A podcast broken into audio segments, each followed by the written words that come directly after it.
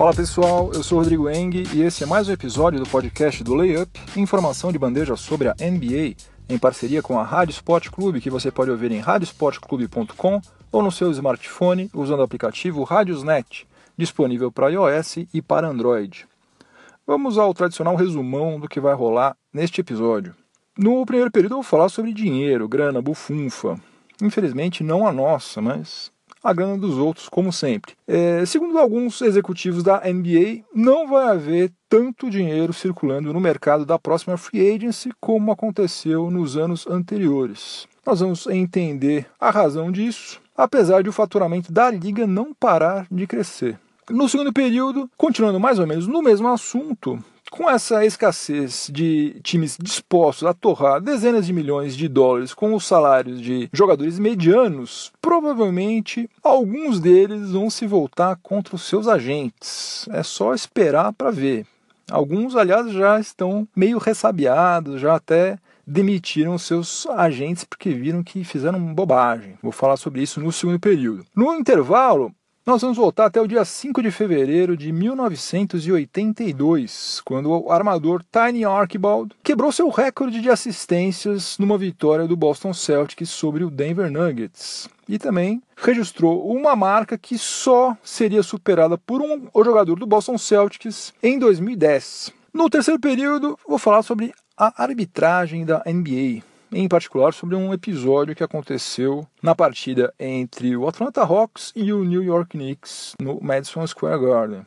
E por sorte da NBA aconteceu numa partida que não valia nada entre dois times que é, não vão chegar a lugar algum, porque se fosse em outra situação ia dar uma confusão tremenda. E no quarto e último período eu vou falar sobre o momento que o San Antonio Spurs está atravessando agora e também sobre uma partida em especial que a franquia texana vai disputar no mês de abril e que é uma partida bastante importante, especialmente para os torcedores. Eu acho que o Greg Popovich não está nem um pouco preocupado com isso, mas os torcedores eu tenho certeza que estão. Você vai saber exatamente que partida é essa no último período do podcast do Layup. Então, chega de enrolação, vamos ao que interessa. O podcast do Layup está no ar. Uma matéria assinada em conjunto pelo Brian Windhorst e pelo Bob Marks, lá para a ESPN norte-americana, que foi publicada recentemente, informa que há mais times dispostos a se desfazerem dos seus jogadores do que times interessados em contratar. E quando isso acontece, ou seja, quando existe mais oferta do que procura, a tendência natural é de que os preços caiam como em qualquer outro ambiente onde o mercado se autorregula, né? Isso significa que na próxima free agency deve haver menos franquias dispostas a oferecer aqueles salários é, astronômicos que a gente é, viu serem pagos nos dois últimos anos, principalmente. Só para a gente lembrar algumas maluquices que foram feitas recentemente, em 2016, o Nicolas Batum assinou um contrato de 120 milhões de dólares com o Charlotte Hornets. O Chandler Parsons assinou um contrato de 95 milhões de dólares com o Memphis Grizzlies. O Timofey Mozgov e o Ian Mahimi Mahimi, se você preferir a pronúncia francesa original, assinaram por 64 milhões respectivamente com o Lakers, agora o Mozgov está no Nets, né? E o Mahimi assinou com o Washington Wizards. Aliás, Mahimi ele joga 14 minutos por partida lá no Washington Wizards e até outro dia ele tinha mais faltas do que pontos na atual temporada, né? Para a gente usar apenas como um termo de comparação, o contrato do Nenê lá com o Houston Rockets e não dá para comparar o que o Nenê produz com o que o nosso amigo Mahimi produz. O contrato do Nenê é cerca de um sexto o valor do contrato do Mahimi. Para você ver como esse contrato foi mal feito. Esses salários malucos aí para jogadores é, medíocres, ou se não são é, medíocres, a gente não pode falar que o Nicolás Batum é um cara medíocre, não é, é um bom jogador, mas que certamente não mereceria ganhar 120 milhões de dólares. Eles acontecem primeiro porque existem general managers que trabalham mal, né? O camarada ou não tomou o remedinho dele naquele dia, ou brigou com a esposa, ou o time dele perdeu no Super Bowl, alguma coisa aconteceu o cara resolver achar que oferecer um contrato para o Mosgov de 64 milhões de dólares era uma boa ideia, né? Então, ou o cara é muito ruim, ou o cara tá num dia péssimo, né? É, agora, existe uma razão também de ordem contábil aí. Envolve as próprias regras da NBA, porque acontece o seguinte: todas as franquias, da mesma maneira que elas têm um teto salarial, o máximo que elas podem gastar, também existe um piso salarial.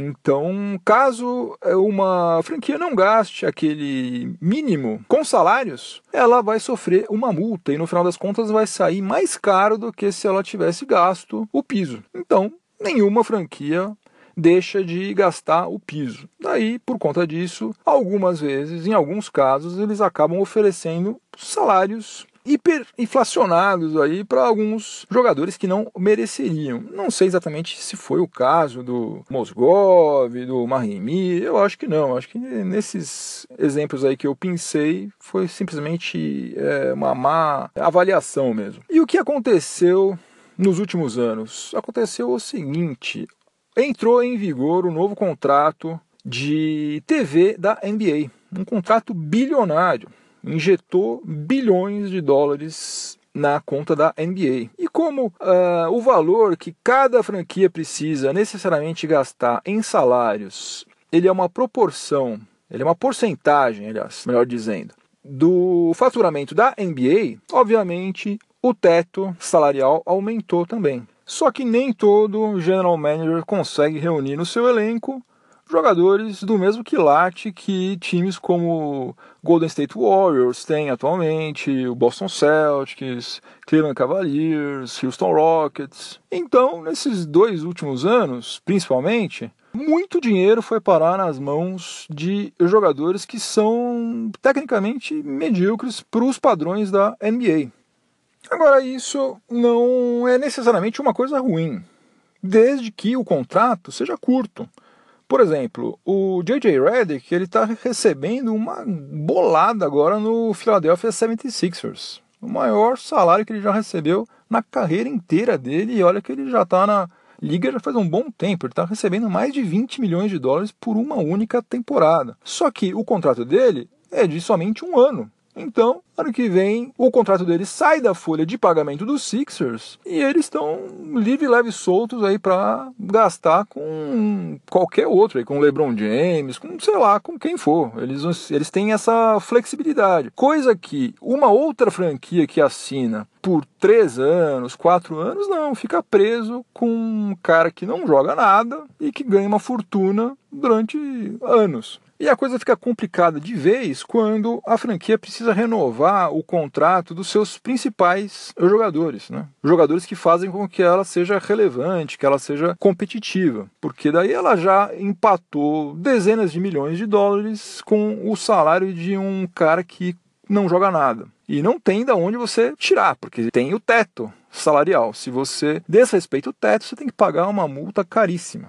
Então, por uma situação como essa, por exemplo, é que o Toronto Raptors, na última free agency, optou por é, não renovar com o PJ Tucker, que é um excelente marcador, está indo muito bem lá no Houston Rockets, se livrou do contrato do DeMar Carroll, que era um péssimo contrato diante do que ele estava jogando, do que ele não estava jogando, aliás, e não trouxe nenhum jogador relevante em julho de 2017. Por quê? Porque eles optaram é, por renovar os contratos, principalmente do Kyle Lowry e do Serge Ibaka. Eles gastaram boa parte do orçamento deles na renovação dos contratos desses dois titulares, o que se mostrou uma estratégia para lá de certa, né? Porque basta ver o que o Toronto Raptors está jogando nessa temporada 2017-2018.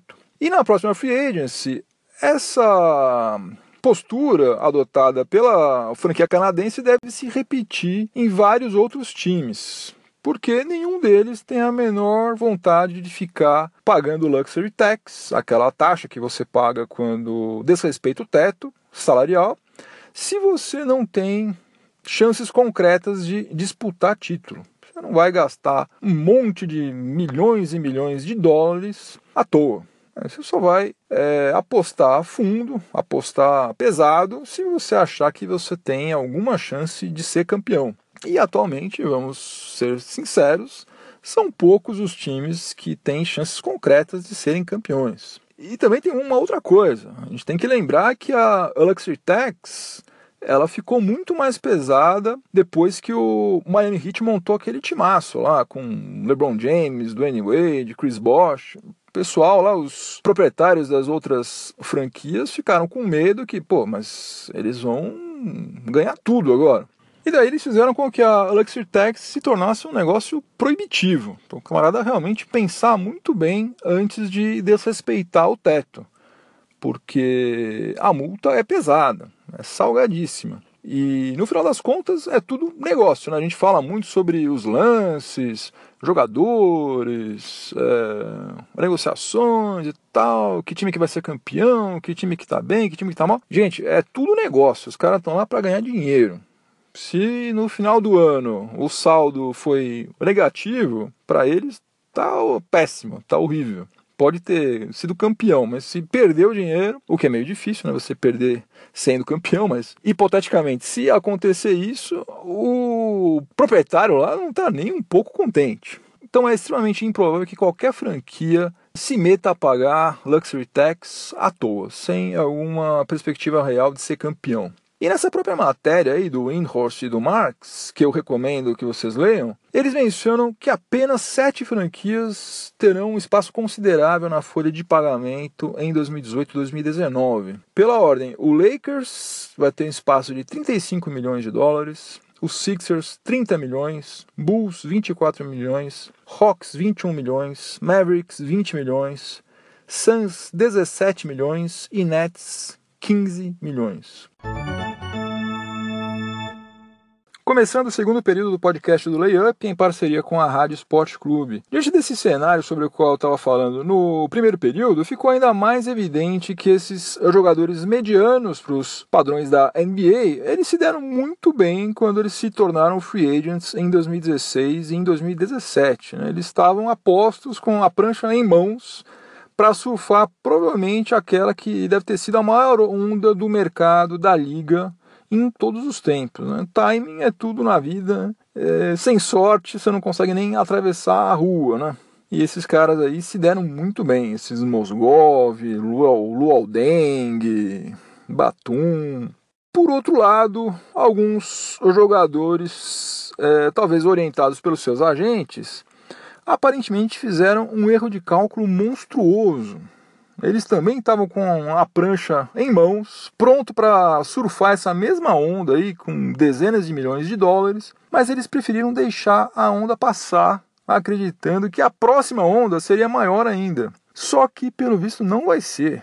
Não vai ser não. Eles deixaram passar a onda da vida deles, pelo visto. Um deles foi o Nerlens Noel, sobre o qual eu já falei aqui no podcast há alguns meses.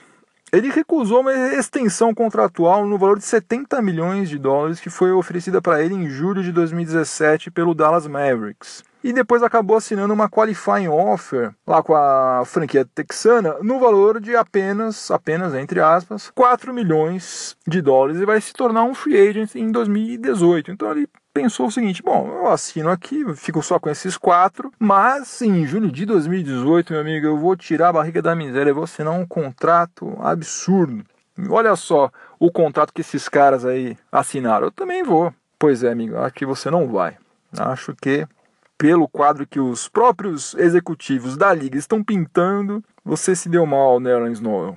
Um outro cara que também tem grandes chances de se arrepender amargamente é o Marcus Smart, o armador reserva lá do Boston Celtics. Circula lá nos bastidores da NBA já há um bom tempo que recusou uma extensão contratual lá na última free agency no valor de aproximadamente 60 milhões de dólares em três temporadas. É o cara ganhar 20 milhões de dólares por ano e ele disse não. E o pessoal está falando que em 2018 não vai ter franquia nenhuma que vai pagar 20 milhões de dólares por ano para um armador reserva. E para a situação do Marcus Smart fica mais complicada ainda, o Terry Rozier está se saindo excepcionalmente bem como armador titular do Celtics nas ausências do Kyrie Irving, do próprio Marcus Smart e do Shane Larkin. E olha só como o camarada ser mal assessorado, principalmente nesse mundo da NBA, onde circulam centenas de milhões de dólares em salários aí toda hora, pode fazer uma diferença brutal na carreira do jogador. Tanto o Marcus Smart quanto o Nellen Snow, eles eram agenciados por um cara chamado Happy Walters. O Snow já trocou de agente, mas o estrago que foi feito no ano passado dificilmente vai ser reparado.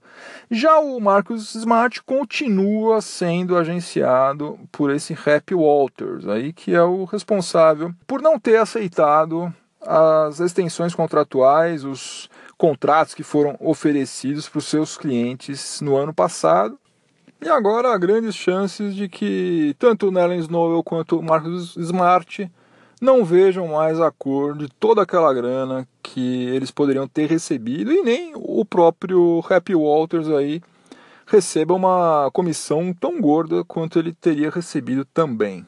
No final, todo mundo saiu perdendo.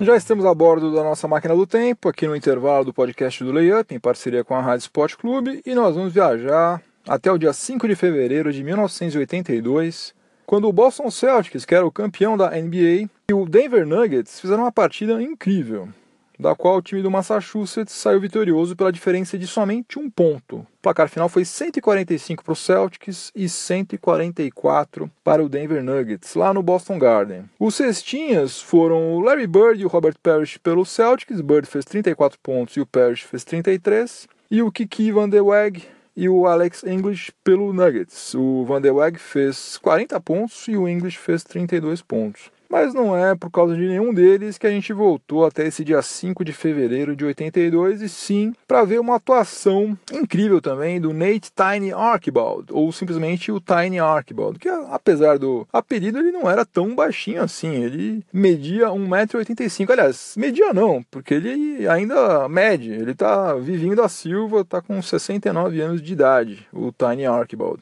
Naquela noite, ele anotou um duplo-duplo com 15 pontos, até aí nada demais, e 23 assistências, que é, foi o seu recorde em 13 temporadas na NBA. Até então, o único jogador do Celtics que havia feito mais assistências em uma única partida tinha sido Bob Cousy, com 28 assistências em 27 de fevereiro de 59, num atropelamento do Celtics sobre o Minneapolis Lakers, que já está na rota da nossa máquina do tempo para uma visita no futuro. E desde aquele dia 5 de fevereiro de 1982 até 29 de outubro de 2010, quando o Rajon Rondo fez 24 assistências em uma vitória sobre o New York Knicks, tem um outro jogador do Celtics fez mais assistências em uma única partida. E já que estamos aqui, não custa nada a gente falar um pouquinho sobre o Tiny Archibald, que foi um dos principais jogadores da NBA na década de 1970. Ele teve a complicadíssima missão de substituir o lendário Oscar Robertson como armador do Cincinnati Royals, que é o atual Sacramento Kings. E se saiu muito bem.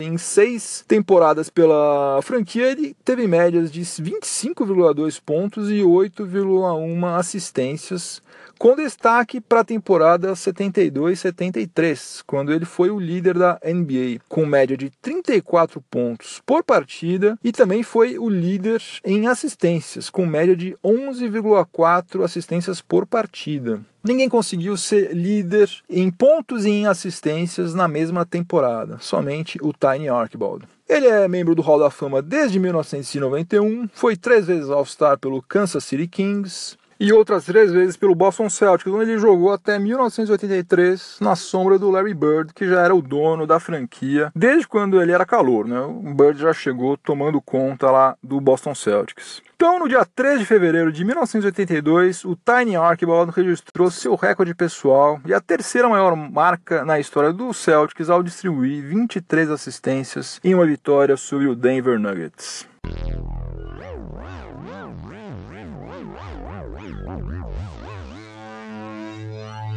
Mas estamos de volta aqui aos dias atuais, 2018, para começar o terceiro período do podcast do Layup em parceria com a Rádio Sport Clube. E agora nós vamos falar sobre arbitragem porque não é segredo nenhum que a qualidade da arbitragem da NBA nessa da temporada 2017-2018 deu uma despencada, né? O negócio tá realmente feio. É, acho que sempre houve falhas, obviamente em qualquer atividade humana é, a gente está correndo esse risco, né? Afinal de contas nós somos todos falíveis, todo mundo erra. Mas o que aconteceu na partida entre o Atlanta Hawks e o New York Knicks neste último domingo foi além de uma simples falha, né? Foi algo inadmissível possível até se fosse num campeonato interclasses de escola, assim, algo que não poderia ter acontecido em hipótese alguma na NBA. Para você que não viu o jogo, que não ficou sabendo o que aconteceu, eu vou dar uma resumida rápida aqui. Quando faltavam 3 minutos e 49 segundos para o final da partida, o Kent Bazemore, do Hawks,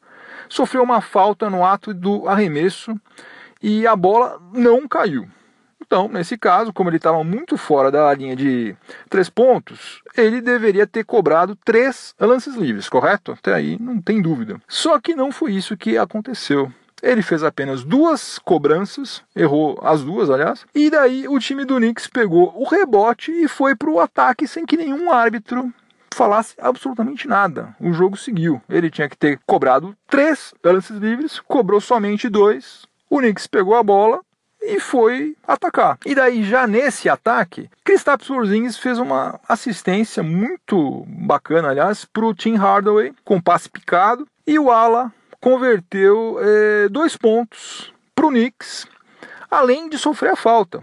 Aliás, a falta foi cometida pelo mesmo Kent Bazemore. E daí o Tim Hardaway Jr. estava se preparando para cobrar o lance livre quando o pessoal da mesa, eu acho, deve ter avisado os árbitros que eles tinham comido uma bola gigantesca, né? cometido uma falha absurda quando eles simplesmente ignoraram o fato de que o Kent Bazemore precisava cobrar três lances livres e não dois apenas. E daí o que, que eles fizeram? Que eles apagaram, entre aspas, os 17 segundos que haviam se passado desde a segunda cobrança do lance livre do Bazemore, anularam os dois pontos que o Tim Hardaway tinha feito e fizeram o A do Hawks, o Kent Bazemore, cobrar aquele lance livre que tinha ficado faltando. E para complicar ainda mais a vida dos árbitros, o Hawks acabou vencendo por três pontos de diferença, ou seja, aquela jogada do Hardway poderia ter provocado a prorrogação. Olha, que existam interpretações diferentes da, da mesma regra, ou que eventualmente algum hábito esteja num dia infeliz, deixe passar alguma coisa. Isso tudo aí a gente entende, né? Não é, é desejado, mas a gente entende. Agora, os caras não terem capacidade de contar até três é demais, né? É muito relaxamento demais. Isso aí, se você pensar que tem três árbitros em quadra, um monte de gente na mesa e o tal do replay center lá, supostamente monitorando tudo, é inadmissível. Como eu falei quando eu abri esse episódio aqui, o único aspecto positivo é que isso aí aconteceu na fase regular, num jogo entre dois times que estão apenas esperando a temporada passar. Né? Acho improbabilíssimo que o Knicks consiga qualquer coisa, infelizmente. Agora, imagina se acontecesse alguma coisa parecida com isso nos playoffs, né? a confusão que ia dar e a mancha né, na credibilidade da NBA que isso iria causar. Então, tomara que esse susto aí tenha servido para alguma coisa, porque não dá, gente. A situação lá tá realmente periclitante. Alguma coisa tem que ser feita lá. Tudo bem que tem ótimos hábitos, mas esse é o tipo de erro que não dá para aceitar. Não dá para a gente compactuar com isso, não. Achar que é uma coisa normal. Não é normal. Os caras não contarem até três não é uma coisa normal. No quarto e último período do podcast do Layup, eu vou falar um pouco sobre o San Antonio Spurs, que continua em terceiro lugar na Conferência Oeste, continua sem o Kawhi Leonard, ainda contundido no quadríceps, e continua também nessa fase de transição, desde a aposentadoria do Tim Duncan. Está tendo que se reinventar aí sem o seu grande ídolo. Até mesmo porque também o Tony Parker e o Manu Ginobili estão ficando cada vez menos tempo em quadra, porque a idade está chegando para os dois. Mas essa fase aí complicada, é uma fase complicada de luxo, né? Porque como seria bom se o meu Lakers, por exemplo, passasse pelas fases complicadas assim, né? Com uma campanha positiva, na terceira colocação do Oeste, ainda com uma das melhores defesas da NBA, aí seria bom. Mas enfim, o que é importante para o San Antonio Spurs nessa atual temporada é Primeiro de tudo, manter uma das primeiras quatro posições para garantir o mando de quadra, pelo menos na primeira rodada dos playoffs, e seguir dando minutos de quadra para os jogadores jovens, né, como o DeJounte Murray, o Davis Bertans, o Kyle Anderson, o Brin Forbes, que são inevitavelmente o futuro da franquia. Mas há alguma coisa no caminho do San Antonio Spurs até os playoffs que, se não for importante para o Greg Popovich, certamente é importante para a maioria dos torcedores. Isso porque a franquia texana é a única franquia da NBA que possui campanha positiva contra todas as outras 29 da liga. Ou seja, se você considerar todos os jogos que o Spurs disputou na sua história, ele tem mais vitórias do que derrotas em todos os confrontos contra cada uma das outras 29 franquias, o que é algo realmente impressionante. Né? Eu não fiz nenhuma pesquisa sobre isso, mas eu imagino eu estou dando um chute aqui, que somente o Boston Celtics lá nos anos 1960, quando a NBA tinha um terço das franquias que tem hoje tenha conseguido fazer algo parecido com isso. Pois bem, essa hegemonia absurda aí do San Antonio Spurs, ela vai ser colocada em prova no dia 7 de abril, quando o San Antonio Spurs vai receber o Portland Trail Blazers no AT&T Center.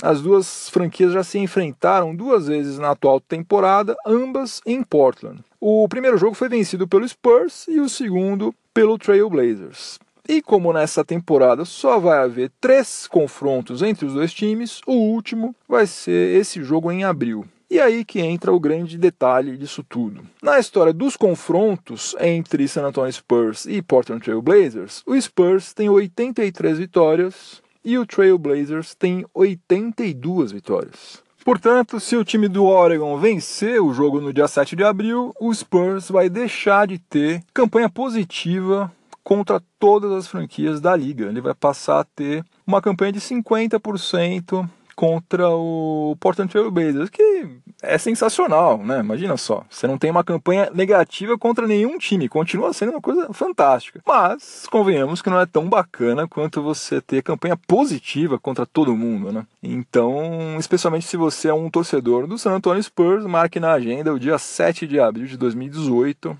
para você acompanhar e torcer com todas as suas forças para que o San Antonio Spurs não perca do Portland Trail Blazers e mantenha pelo menos durante mais um ano essa, esse recorde, né, que é uma coisa realmente inacreditável. Fim de jogo.